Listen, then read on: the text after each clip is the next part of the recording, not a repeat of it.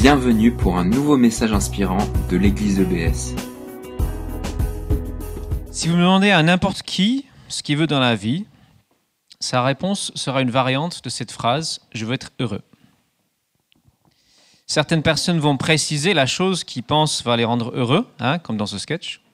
L'argent, le bonheur, le, le mariage, la célébrité pour certains. Mais le but final est toujours le même, le bonheur.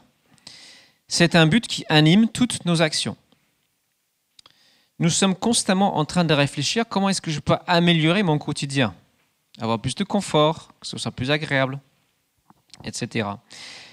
Le philosophe Blaise Pascal, alors si on peut afficher euh, la présentation PowerPoint, Blaise Pascal, vous connaissez je pense, il a dit, tous les hommes recherchent d'être heureux. Cela est sans exception. Quelques différents moyens qu'ils y emploient, ils tendent tous à ce but, le bonheur. C'est le motif de toutes les actions de tous les hommes jusqu'à ceux qui vont se pendre. En gros, même la personne qui se suicide cherche finalement le bonheur. De façon un peu négative, évidemment. Cherche à plus souffrir. Mais où se trouve ce bonheur? Alors si vous avez reçu le carton d'invitation, vous vous souvenez, une sorte de, prêt en, fond. Est-ce que le bonheur se trouve dans le prêt, comme dit ce film.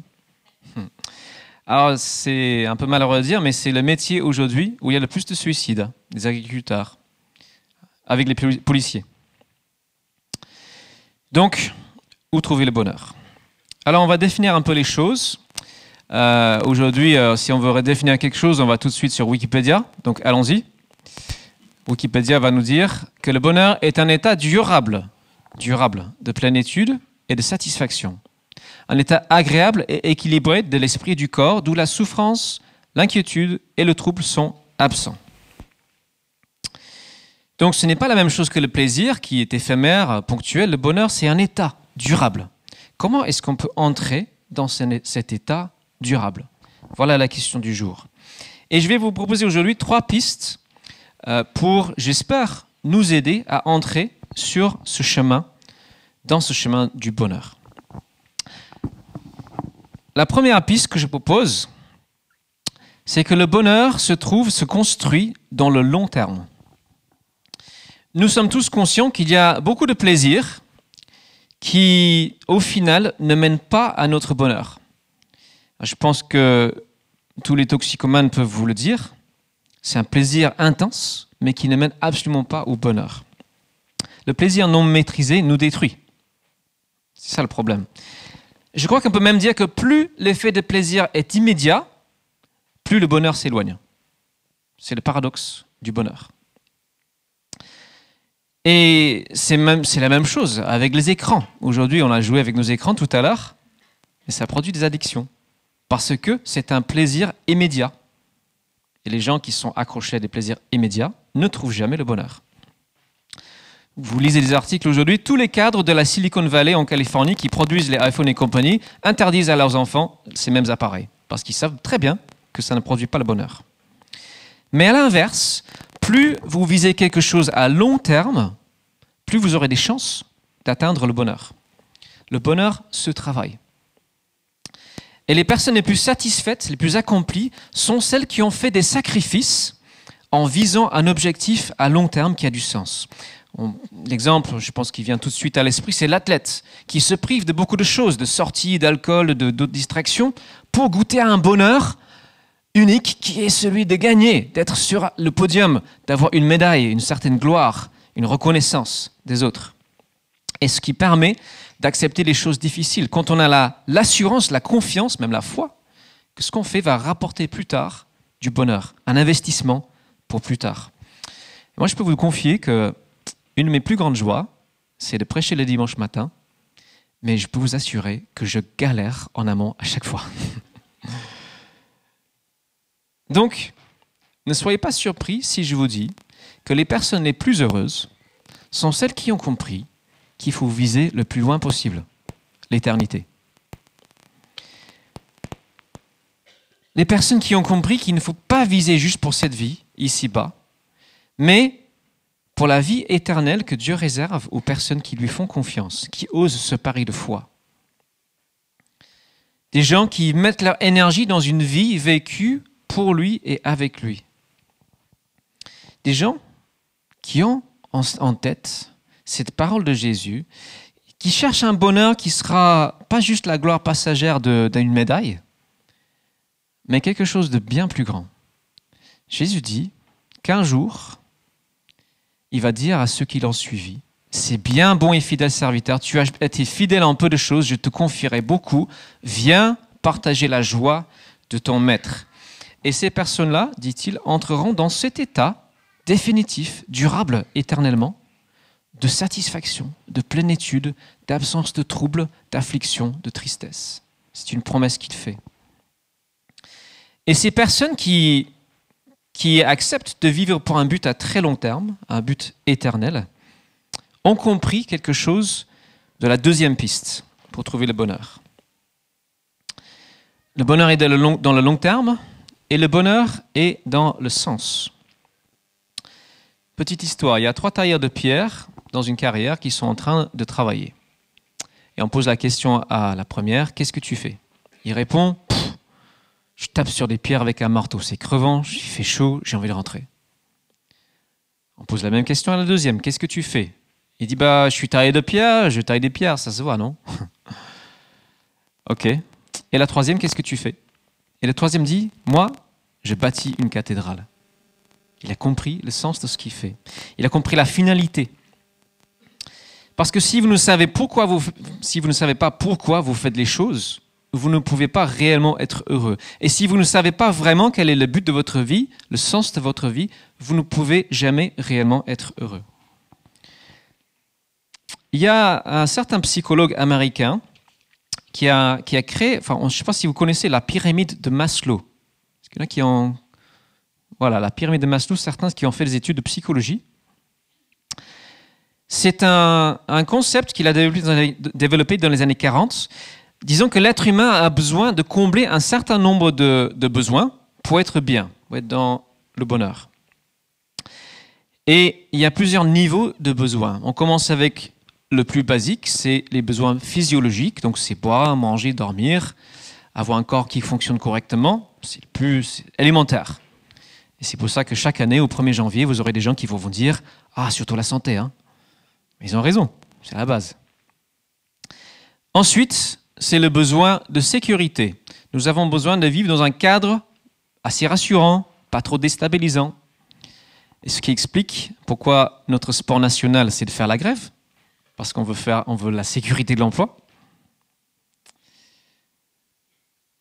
Et ensuite, c'est un besoin d'appartenance d'avoir le sentiment d'appartenir à un groupe, un clan, une famille, d'être aimé, d'être accepté, parce qu'on n'est pas fait pour vivre seul. L'homme qui vit trop longtemps sur une île déserte, devient fou. On est fait pour la société.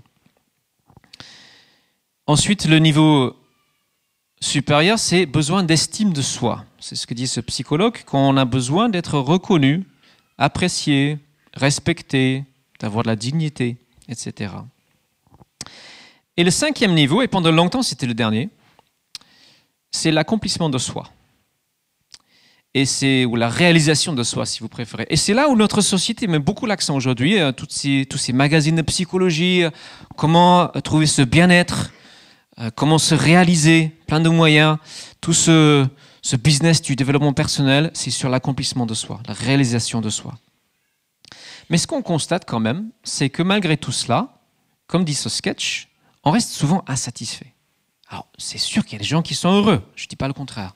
Mais on est souvent quand même insatisfait parce qu'il y a toujours plus. Parce qu'il y a toujours un truc un peu plus loin. Et c'est là où il y aura le bonheur. Il manque toujours quelque chose pour combler notre besoin. Il y a des, farceurs qui ont refait cette pyramide. Aujourd'hui, le besoin fondamental, c'est la batterie et le Wi-Fi. Mais Maslow lui-même, à la fin de sa vie, il a réalisé qu'il manquait quelque chose à cette pyramide. Il a rajouté un sixième niveau. Et c'est ce qu'on a vu tout à l'heure, ça s'appelle le dépassement de soi. Non pas la réalisation, mais le dépassement. Et c'est ce niveau-là qu'on appelle le niveau de la transcendance, ou des valeurs, ou encore le niveau du sens. C'est-à-dire qu'on a besoin de quelque chose de plus grand que nous. On a besoin, non pas juste de chercher égoïstement notre bonheur, mais de participer à un projet qui nous dépasse. Participer à quelque chose qui est plus grand que nous.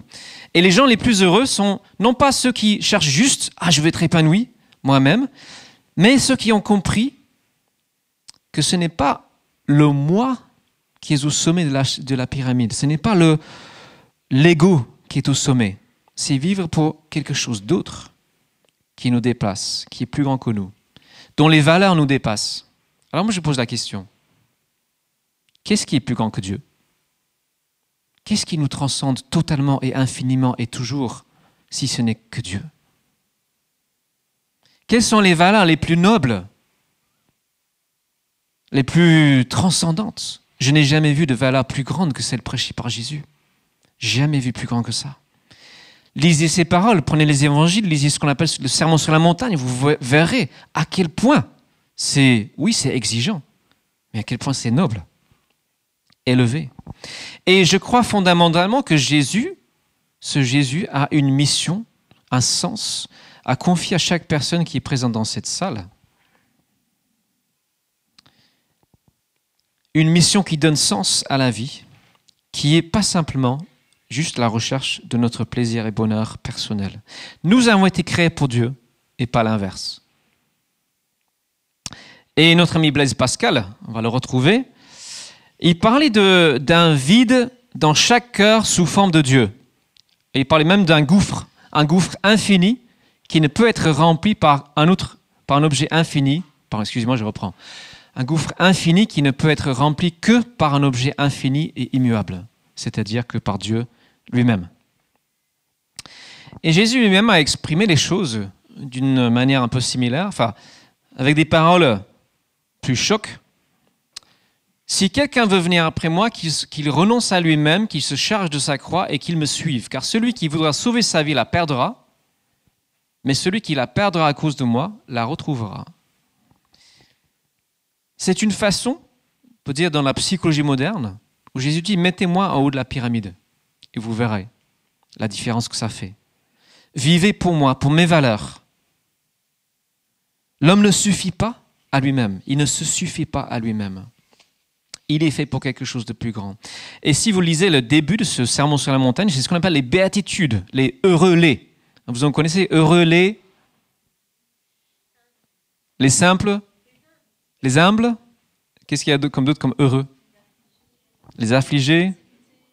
Les pauvres d'esprit. Alors celui qui est souvent le plus connu, c'est les pauvres d'esprit. Et souvent on prend ça pour euh, des simplets. C'était pas des simplets. Les, pauvres d'esprit, c'est les gens qui se reconnaissent spirituellement pauvres, qui savent qu'ils ont ce trou dans leur âme, pour dire les choses ainsi, qui savent qu'il n'y a que Dieu qui peut combler ce vide. Donc, trouver un sens, vivre pour un but, ça rend heureux. Alors, je dis ça, ça rend heureux. à Nous qui sommes chrétiens, si vous êtes chrétien, vous, savez que parfois nous aussi, on oublie le but, on oublie notre but dans la vie, qui est de vivre pour Dieu, qui est de faire tout notre possible pour accomplir la mission que Jésus nous a donnée, qui est d'être ses représentants, ses témoins, d'aider d'autres personnes à mettre en pratique ces valeurs, autrement dit de former des disciples? D'ailleurs, on va, on va réfléchir dans les temps à venir, dans les mois à venir, sur les changements à mettre en place dans notre communauté pour nous aider à davantage euh, accomplir notre mission. Et en fait, plus vous vivez votre mission, plus vous serez dans la satisfaction, cette satisfaction durable. Dans la Bible, Jésus a dit, ma nourriture, c'est de faire la volonté de mon Père, celui qui m'a envoyé. Ma nourriture, ça me nourrit. Et un autre personnage bien connu, c'est l'apôtre Paul, on a cité récemment ce texte dans, notre Église. Il écrit dans une de ses lettres, Je sais vivre dans le dénuement, je sais aussi vivre dans l'abondance. C'est le secret que j'ai appris.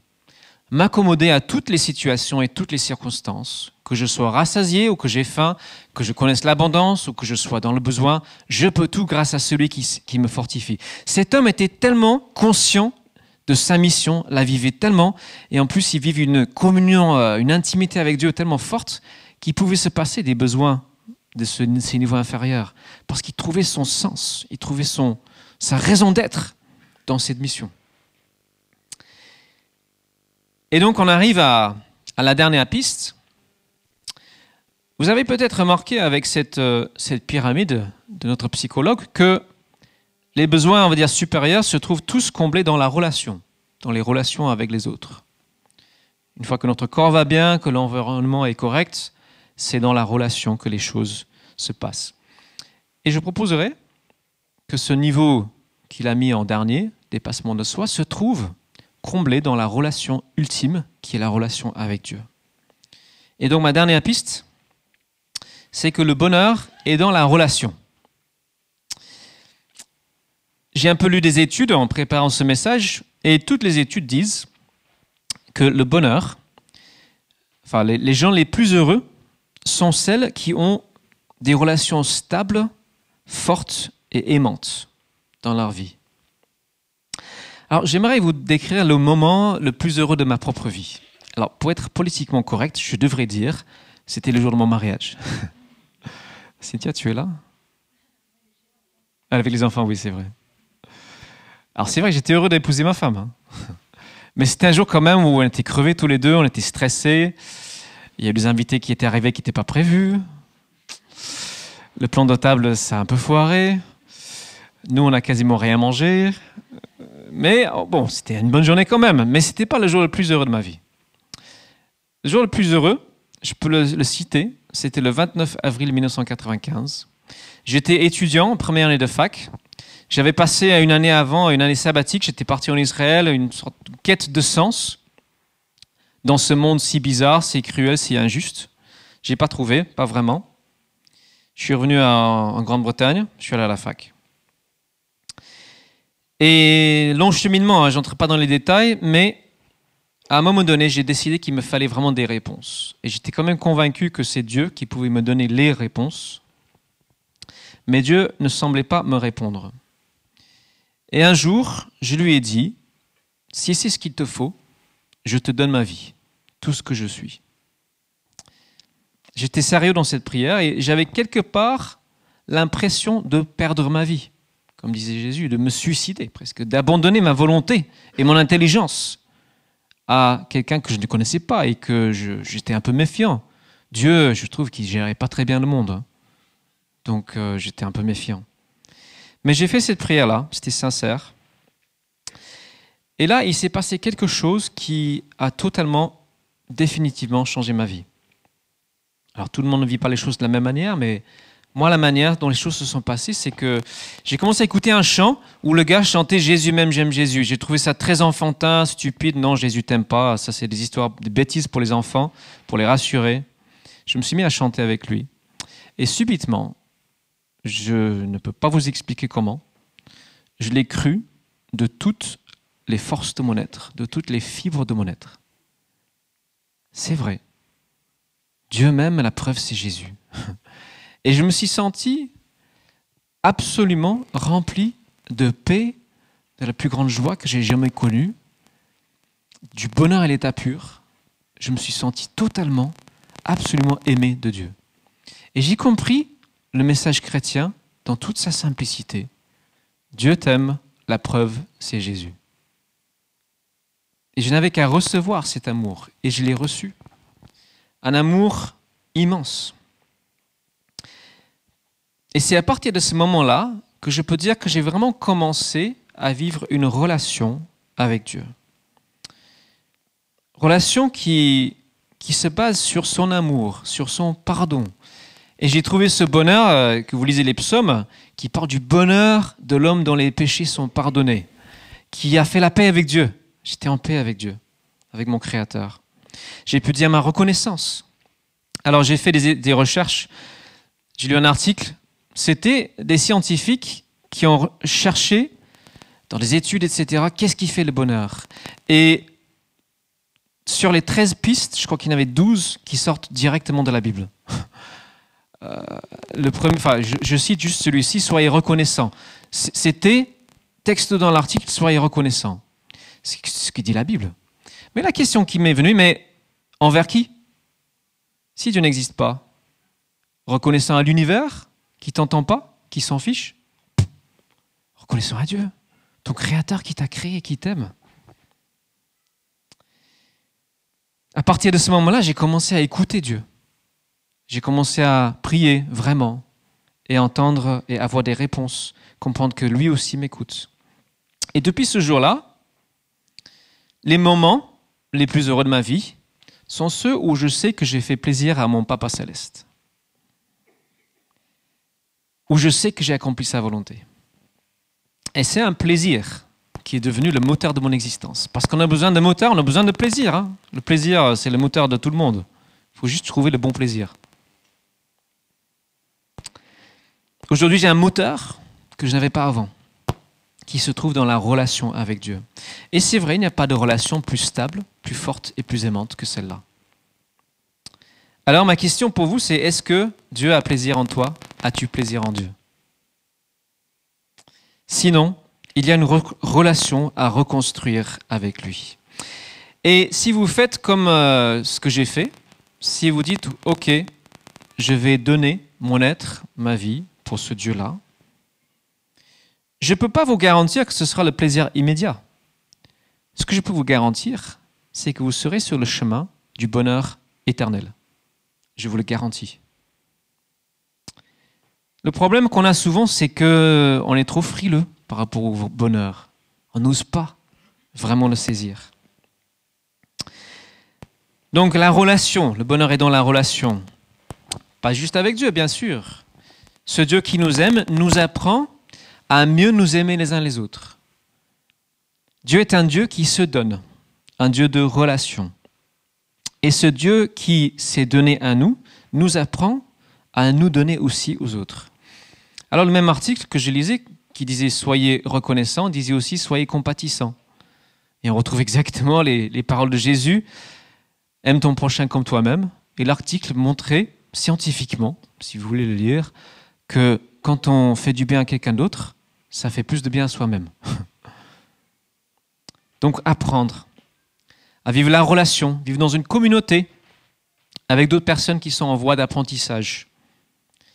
Apprendre à tisser des relations authentiques, de transparence, apprendre à être vulnérable, vrai, avoir de l'amour fraternel, inconditionnel qui n'ont pas encore trouvé ce trésor, parce que c'est un véritable trésor que l'on trouve. Et donc, Dieu nous a donné un trésor et nous confie une mission, de le représenter, d'être ses ambassadeurs. C'est ça qui donne un sens à la vie. Je ne dis pas que c'est facile, je dis que c'est le chemin de la joie et du bonheur. Je pense que la plupart des gens peuvent citer les deux commandements les plus importants de la Bible. Si vous ne pouvez pas, je vous les remets ici pour mémoire. Tu aimeras le Seigneur ton Dieu de tout ton cœur, de toute ton âme et de toute ta pensée, et tu aimeras ton prochain comme toi-même. Toute la vie chrétienne, c'est un apprentissage de ces deux commandements. C'est une affaire de relation et d'amour. Apprendre à aimer et aussi se laisser aimer. Un chemin. Et si tu acceptes d'entrer dans ce chemin, d'entamer peut-être, faire quelques pas, vers Dieu dans ce chemin. Je peux dire que oui, il y aura certainement des sacrifices à faire. Mais Jésus fait une promesse qui est merveilleuse. Lorsqu'il a confié une mission à ses disciples, il leur a confié une mission dans leur vie, juste avant de monter au ciel. Il a dit la chose suivante, Je suis avec vous tous les jours jusqu'à la fin du monde. Ah, excusez-moi, j'ai oublié quelque chose. Je suis avec vous tous les jours jusqu'à la fin du monde. Et ce qui se passe, ce que j'ai vécu, c'est lui dépose sa présence en nous. Et à partir de ce moment-là, on ne vit plus jamais seul. Et ça, c'est la bonne nouvelle. On n'est plus jamais seul. Parce que la solitude est une source de tristesse, de malheur. Savoir qu'on n'est plus jamais seul est au contraire le plus grand réconfort. Alors évidemment, on peut connaître les mêmes difficultés, les mêmes combats que tout le monde. Ça, ça ne change pas. La différence, c'est qu'on ne les vit plus seul. On est sur ce long chemin du bonheur, le chemin qu'on a chanté tout à l'heure avec ces esclaves dans les champs de coton qui ont quand même trouvé le chemin du bonheur au milieu de cette souffrance. Et c'est ce chemin-là qui mène vers ce monde où les choses sont comme elles devraient l'être. Ce monde que Dieu prépare, que Dieu réserve pour les personnes qui l'aiment et qui osent viser le plus grand des bonheurs. Alors mon invitation à vous, mon, mon, mon défi, c'est est-ce que tu oses chercher le plus grand des bonheurs? Je vais inviter l'équipe de louange à venir sur scène. Pendant qu'ils s'installent, je vais prier.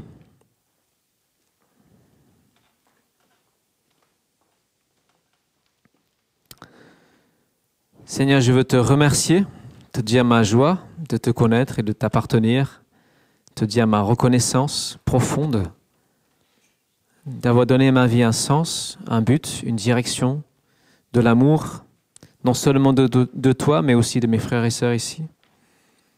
Et je prie, Seigneur, que chaque personne dans cette salle puisse vraiment trouver le bonheur. Seigneur, c'est mon désir, c'est le tien aussi. Nous cherchons le bonheur parfois dans les lieux improbables. On se trompe. On se trompe de bonheur. Et je prie, Seigneur, que tu nous donnes la grâce de le reconnaître, de reconnaître notre besoin de toi. Nous ne suffisons pas à nous-mêmes. Nous avons aussi besoin de toi. Merci parce que tu n'es pas une béquille, tu n'es pas une illusion. Tu es réel, tu es vivant. Tu parles. Seigneur, continue à nous parler et qu'on puisse aussi t'exprimer notre, notre reconnaissance avec les chants qui suivent. Amen. Merci d'avoir écouté notre podcast. Pour plus d'informations sur l'église EBS, rendez-vous sur le site internet www.église-ebs.com.